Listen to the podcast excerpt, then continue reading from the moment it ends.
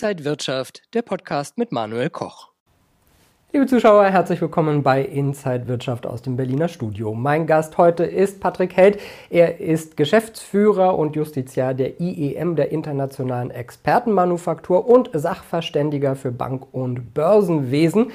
Herzlich willkommen hier in Berlin. Hallo, danke, dass ich hier sein darf. Sehr gerne. Wir wollen heute über Contract Clearing sprechen. Ich nuschel schon fast beim Aussprechen. Was ist das denn genau? Ja, an, an sich ist das, äh, auch wenn man es nuschelt, äh, genau das, was der Name ja sagt aus dem Angelsächsischen, also die Überprüfung von äh, Verträgen im Allgemeinen. Gemeint sind hier natürlich äh, in unserem Business Verträge aus der Finanzwirtschaft. Das sind Kapitalanlagen, das sind äh, Lebens- und Rentenversicherungen, Beteiligungen und dergleichen. Und hier passiert es immer häufiger, dass der ein oder andere Mandant entweder unglücklich ist, sich im Nachhinein nicht gut beraten fühlt oder vornehmlich im Versicherungsbereich in aller Regel ja jährlich eine, eine Sachstandsmitteilung, eine Wertstandsmitteilung bekommt und sich dann wundert, naja, ich habe doch zum Beispiel 100.000 Euro eingezahlt, hier standen letztes Jahr noch 80.000, jetzt stehen nur noch 75.000, wie kann das denn sein? Ich zahle ja weiter, warum wird der Wert weniger? Somit entsteht ein gewisses Ungemach bei diesem Mandanten und genau dieser Thematik äh, nehmen wir uns dann an, um zu überprüfen, ob er sich das denn gefallen lassen muss, dass sein Geld immer weniger wird in diesem Vertrag. Und da wir ja inzwischen gerne äh, Anglizismen verwenden, müssen wir natürlich in der modernen Zeit sagen, Contract Clearing klingt ja auch viel, viel ähm, angenehmer und es geht äh, besser von der Zunge als Vertragsüberprüfung. Das klingt ja so trocken. Aber an sich, wie gesagt, es bedeutet nichts anderes als das äh, Überprüfen von Verträgen, mit denen ein Mandant unglücklich ist. Das ist jetzt schon sehr viel, äh, sage ich mal, Theorie gewesen. Vielleicht mal in die Praxis. Wer kann da zu Ihnen kommen, mit welchen Themen und was können Sie dann für denjenigen machen? Genau, also zu uns kommen kann grundsätzlich erstmal jeder, vorausgesetzt ist natürlich dass er einen Vertrag hat, mit dem er unglücklich ist, denn wenn er glücklich ist, brauchen wir ihn nicht zu überprüfen.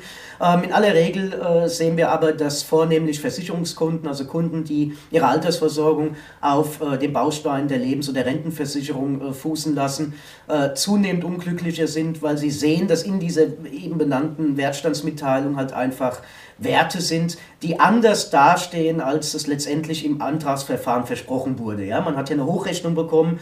Äh, es gibt da den einen oder anderen Konzern, die haben dann teilweise mit, mit 12 Prozent jährlichem Zins und Zinseszins in ihrem Angebot kalkuliert. Dem Kunde wurde suggeriert, mit 50 Euro Sparbeitrag mit 18 begonnen wirst du mit 65 Millionär sein. Ja, und jetzt sind 10, 15 Jahre vergangen. Der Kunde schaut auf diesen Auszug und sieht, na, es sind keine 12 Prozent, es sind auch keine 6 Prozent, es sind eher nur 2 oder nur 1 Prozent, teilweise sogar noch weniger. Und dann sind ja auch noch Vertriebs- und Verwaltungskosten angefallen. Das heißt, dieser Kunde hat jetzt in dieser Zeit einen Betrag X eingezahlt, aber es sind ja nur 50 oder 60 Prozent davon in den Vertrag geflossen.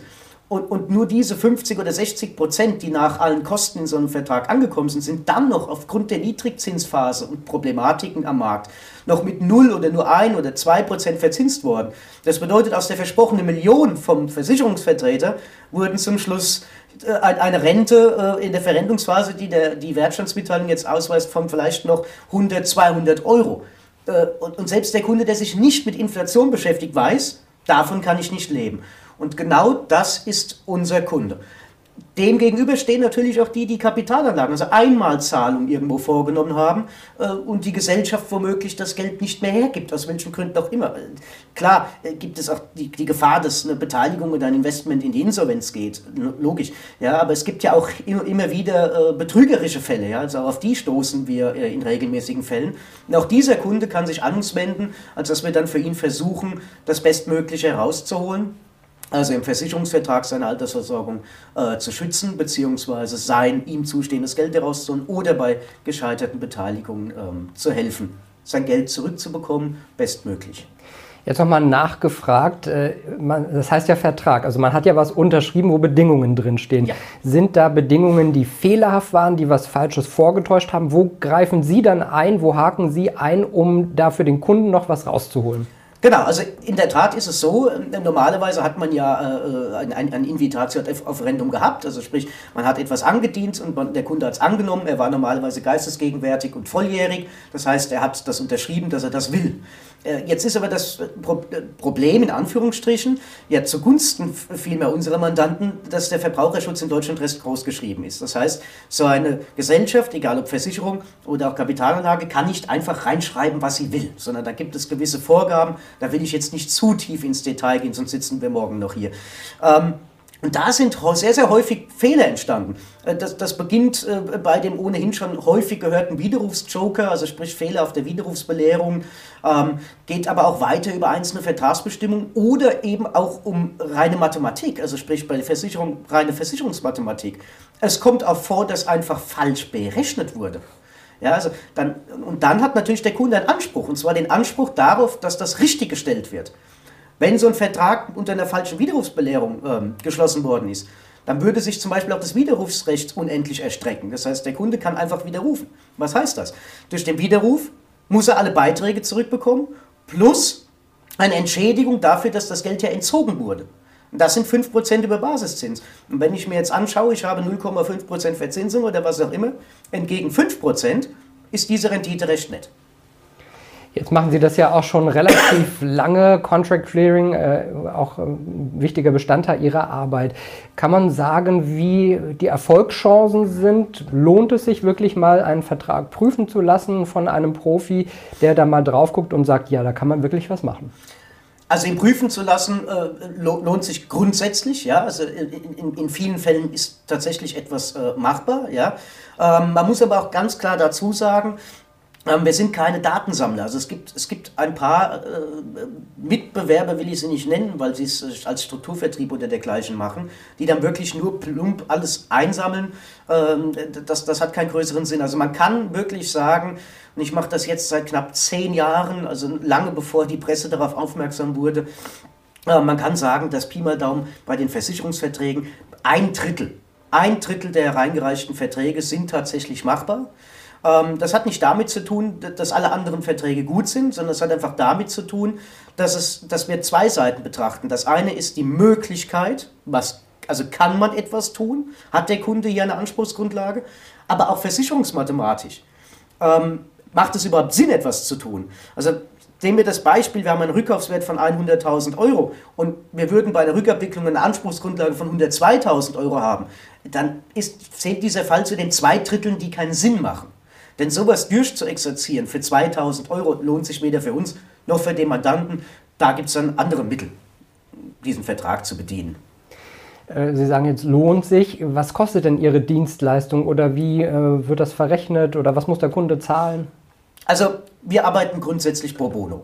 Pro bono bedeutet im Erfolgsfall, teilen wir uns den Erfolg mit dem Kunden, brüderlich und schwesterlich, wie man so schön sagt. Das bedeutet, wir bekommen weder für das versicherungsmathematische Gutachten noch für die juristische Überprüfung Geld. Wir bekommen auch für die Prozessführung, sollte es notwendig werden, oder außergerichtliche Vergleiche, kein Geld vom Mandanten in Form einer Kostennote, die gestellt würde. Wenn wir einen Mehrerlös erzielen, teilen wir uns diesen mit dem Mandanten. Das bedeutet bei diesem Beispiel 100.000 Rückkaufswert. Wir haben eine sehr gute äh, Streitgrundlage, 150.000. Wir vergleichen uns auf 40.000. Dann würde der Kunde in dem Fall äh, 30.000 bekommen wir 10.000. Weil wir einfach aus dem Gewinn, den wir haben, uns dann beteiligen. Mit diesem Geld wird einmal unsere Arbeit vergütet, aber auf der anderen Seite auch Rücklagen gebildet, um andere Mandanten wieder vorzufinanzieren. Contract Clearing ist jetzt das eine. Ihr Unternehmen hat ja aber auch noch andere Dienstleistungen. Was bieten Sie noch an?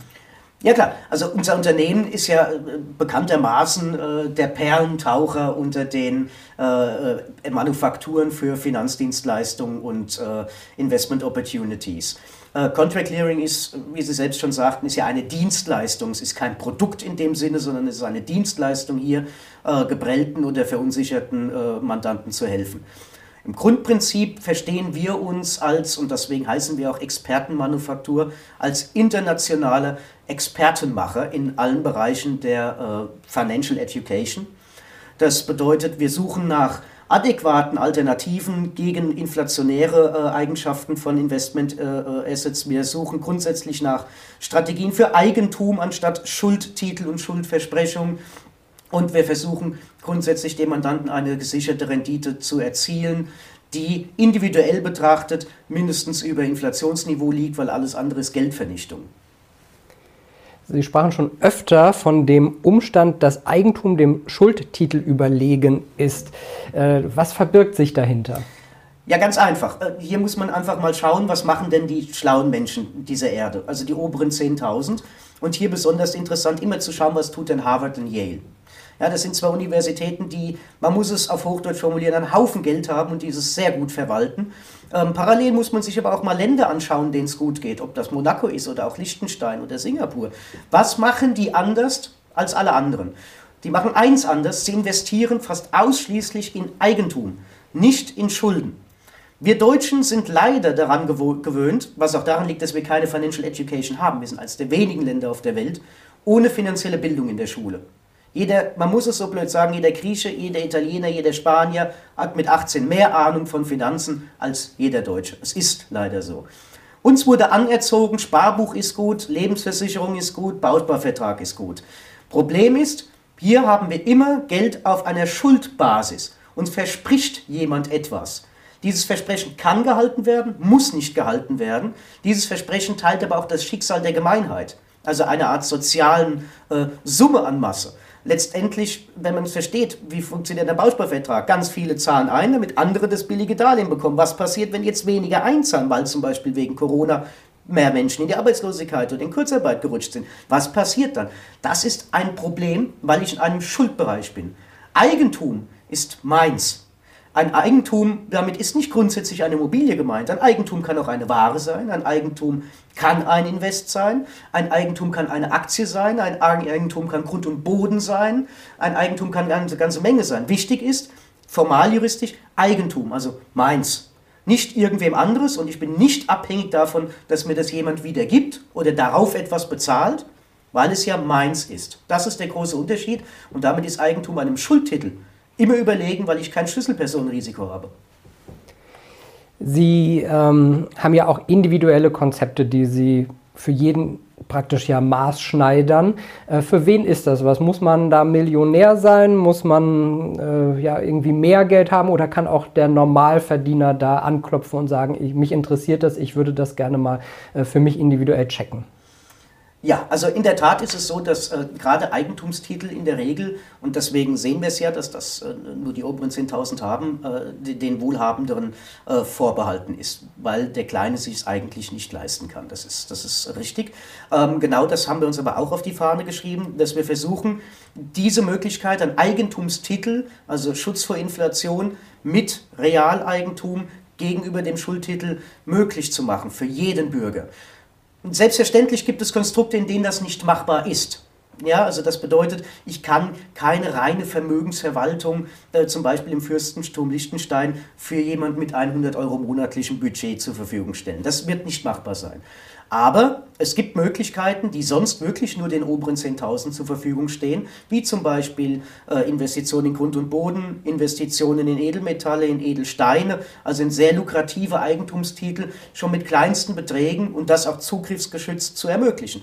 Das haben wir für unsere Mandanten geschaffen. Ja, das heißt, um die Frage in einem Satz zu beantworten, es kann sich jeder an uns wenden, äh, da es eine individuelle Lösung äh, wird letztendlich. So ist es, dass nicht alles angeboten werden kann, aber wir finden für jeden äh, das passende Deckelchen. Und diese individuellen Konzepte, das sind die Sachen, wie Sie gesagt haben, also äh, Edelsteine, äh, Triversifikation ist ja auch immer so ein Stichwort. Äh, also wie sehen diese Konzepte eventuell dann aus? Genau, also äh, zu, zum einen äh, kann man sagen, also wie gesagt, es geht, geht nur um Eigentum. Das bedeutet, äh, dass der, der, eine Part sind selbstverständlich Edelmetalle, äh, Gold- und Weißmetalle, Silber, Platin, Palladium, ähm, aber auch als Renditeträger strategische Metalle, ja, zum Beispiel Gallium, Hafnium äh, oder seltene Erden, Neodymoxid, Tellur und dergleichen. Denn diese Metalle werden gerade für, vornehmlich für den grünen Klimawandel zwingend benötigt ob das äh, ähm, Windkraft ist, Wasserkraft ist, aber auch smarte Technologien, für die diese Metalle äh, äh, unumgänglich sind. Und sie haben eine sehr niedrige Exploration, aber eine steigende Nachfrage und damit explodierende Kosten. Und da trifft natürlich der berühmte Satz wieder zu, Inflation schadet nur dem, der sie nicht nutzt. Denn Inflation ist doch für unsere Mandanten das Beste, was es gibt. Denn hat er Neo, als Beispiel Neodymoxid erworben und Neodymoxid ist inflationär mit 100 Prozent, hat er 100 Prozent Rendite. Das heißt, plötzlich äh, hat er verstanden, unser Mandant, Inflation ist nicht böse. Inflation muss nur genutzt werden. Nicht? Also das ist der eine Punkt. Der andere Punkt sind natürlich besonders rare Dinge, wie äh, besondere Edelsteine, äh, Saphir, Smaragd, Rubin, an die normalerweise nur die oberen 10.000 herankommen. Auch hier haben wir Möglichkeiten. Auch diese äh, sind mit sehr interessanten Renditen im Investmentbereich zu, zu sehen. Man darf dabei nicht vergessen, nur ca. 1,5 Prozent aller Edelsteine sind Investmentsteine, die börsengehandelt sind. Alles andere sind Schmucksteine. Das darf man bitte nicht miteinander vermischen. Ja, ein Schmuckstein ist schön, hat keinen Wert. Ein Investmentstein ist selten, hat einen hohen Wert. Aber auch hier haben wir Möglichkeiten, vom Kleinstgeldbeutel bis zum exklusiven, ich nenne ihn großen Klunker, den Sie bei Sotheby's für Millionen ver veräußern können, ähm, zu sehr attraktiven Preisen direkt ab Mine. Ähm, wir haben Möglichkeiten zur Investition in Realeigentum, ähm, in Hanf, in Miscanthus, in Lupinie. Also zum Beispiel, CB, also daraus können CBD-Öle gewonnen werden. Wenn THC zugelassen wird in Deutschland, sogar dieses, ähm, die Lupinie, die zwingend benötigt wird für die veganen Freunde unter uns, äh, einfach aufgrund der Tatsache, dass sie damit Eiweiß zu sich nehmen können auf pflanzlicher Basis. Oder Miscanthus als entgiftendes äh, äh Pflänzchen das auch im, im grünen Hype äh, mitspielt. Ähm, auch hier können sehr interessante Renditen äh, erzielt werden, weil es ein Markt ist, der äh, noch, noch, noch nicht wirklich voll erschlossen ist. Also man ist relativ frisch dabei und ich glaube, ich muss niemandem erklären, welche Inflation oder welche inflationäre Entwicklung dieser, dieser grüne Markt hat, vor allem auch zum Beispiel CBD, Lupini und so weiter. Ähm, dann gibt es noch die Möglichkeit, über, über Stiftungen zu sprechen. Es gibt die Möglichkeit, über Vermögensverwaltung zu sprechen. Auch, auch Aktien sind kein uninteressantes Thema. Aktien sind auch Eigentum. Äh, eine Aktie, mit einer Aktie bin ich ja beteiligt an einer Firma, an deren Erfolg und Misserfolg. Also das könnte man jetzt ausweiten, wie man möchte. Wie gesagt, wir verstehen uns da als Perlentaucher. Äh, das, es gibt nur ein paar Voraussetzungen, die ein Produkt erfüllen muss, als dass wir sie aufnehmen. Äh, das ist zum einen nicht Standort Bundesrepublik Deutschland, das ist zum einen nicht auf Euro basierend, äh, denn hier haben wir, denke ich, ein großes Problem in der Zukunft.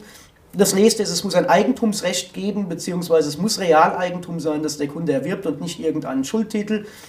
Und es muss zugriffsgeschützt sein, also vor Vollstreckung, vor Enteignung oder vor etwaigen Szenarien, wie zum Beispiel auch in Artikel 14 und 15 Grundgesetz äh, der Bundesrepublik Deutschland äh, vorhanden, geschützt sein.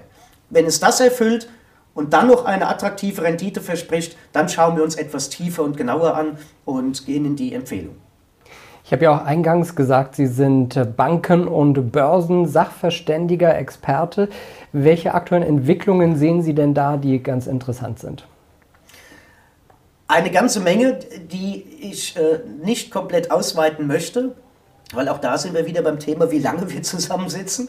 Ähm, ich, ich, sehe sehr viel, sehr viel Probleme auf uns zukommen. Also wir sind, wir sind bereits in einer inflationären Entwicklung. Ähm, diese inf inflationäre Entwicklung kann, wenn nicht ordentlich gegengesteuert wird, hyperinflationär werden.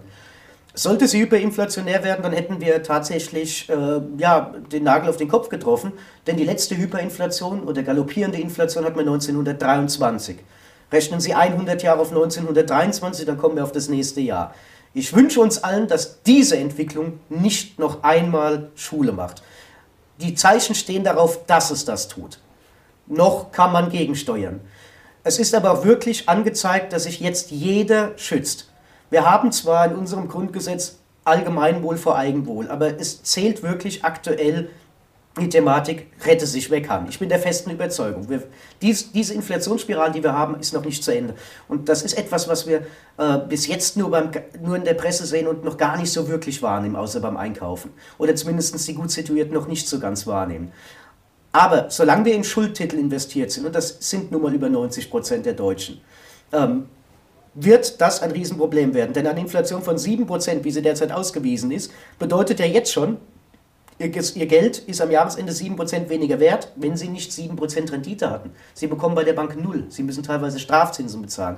Es ist eine Enteignung, die gerade stattfindet. Das nächste ist Corona und auch die jetzige Ukraine-Krise hat Deutschland Milliarden gekostet. Diese Milliarden müssen irgendwo herkommen. Sie sind durch Schulden produziert worden. Diese Schulden muss einer bezahlen. Das werden nicht unsere Politiker persönlich tun, das wird das Volk tun. Das ist einfach so. Und hier schreibt unser Grundgesetz äh, etwas vor, und das ist Artikel 14, das ist die Enteignung.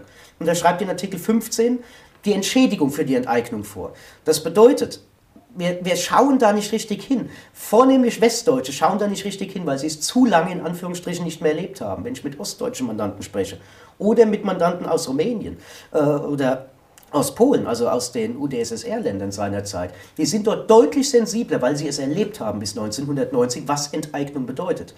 Und ich höre immer wieder, sowas kann in Deutschland nicht passieren. Da muss ich eine Frage stellen, die sich einfach logisch und kausal ergibt. Warum regelt unser Grundgesetz eine Enteignung in Artikel 14, weil es spaßig ist, Gesetze zu erlassen oder weil man es wirklich irgendwann nutzen will. Wenn man dieses nutzen will, dann heißt es wirklich, rette sich wer kann. Denn dann kommen Steuern auf Immobilien, auch selbst genutzt, dann kommen Abgaben auf Vermögen. Die Grünen haben ja jetzt schon in einem Entwurf äh, dargelegt, was reich ist, also ab wann eine Reichensteuer anfällt. Sie reden dort von 78.000 Euro Bruttoeinkommen bei einem Single.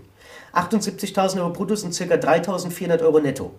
Ich weiß nicht, wie es hier in Berlin ist, aber ich denke sehr ähnlich. Wenn Sie in Frankfurt 3.400 Euro netto haben, dann haben Sie eine Wohnung und ein mittleres, nettes Fahrzeugelchen, aber mit Sicherheit kein Jahresurlaub mehr. Das gilt für die schon als, als reich. Das bedeutet, diese Enteignungsszenarien, wie eine Reichensteuer, wird auf alle zukommen. Und wenn wir jetzt den Sprung zurückgehen, Corona, Ukraine, wie eingehend gesagt. Wer muss den Deckel bezahlen? Irgendwann wird sowas kommen. Corona-Wiederaufbaufonds oder irgendetwas derartiges.